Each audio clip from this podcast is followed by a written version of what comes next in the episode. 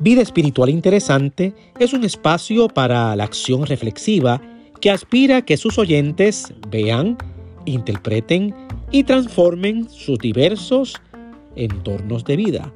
Todo lo que es verdadero, todo lo justo, todo lo honesto, todo lo puro, todo lo amable, todo lo que es de buen nombre, si hay virtud alguna en esto, pensad.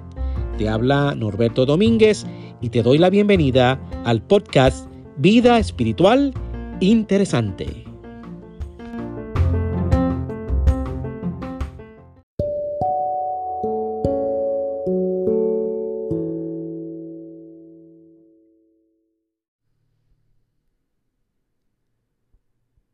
Comparto contigo esta reflexión de primer domingo después de Navidad, titulada La prisa y el susurro.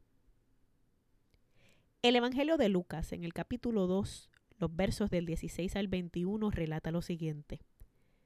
Fueron deprisa y encontraron a María y a José y al niño acostado en el establo. Cuando lo vieron, se pusieron a contar lo que el ángel les había dicho acerca del niño. Y todos los que lo oyeron se admiraban de lo que decían los pastores.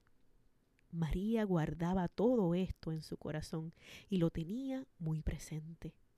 Los pastores, por su parte, regresaron dando gloria y alabanza a Dios por todo lo que habían visto y oído, pues todo sucedió como se les había dicho.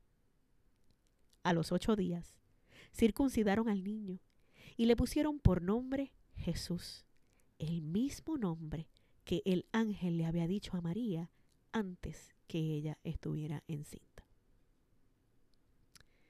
Con prisa los pastores llegaron y sin detenerse vieron a María, a José y al niño acostado en el establo.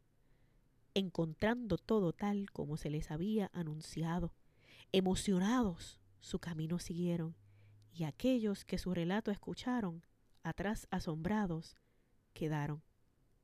A pesar de toda la algarabía, María, madre al fin, desde su corazón observaba y se preguntaba por qué en un establo y no en el mesón su recién nacido se encontraba. Ahí, en su corazón, el silencio le susurraba. El buey reconoce a su dueño y el asno el establo de su amo. Pero Israel, mi propio pueblo, no reconoce ni tiene entendimiento así como decía el profeta Isaías, capítulo 1, verso 3. El mesón es para los que van de paso, para los que llegan, pero no a quedarse.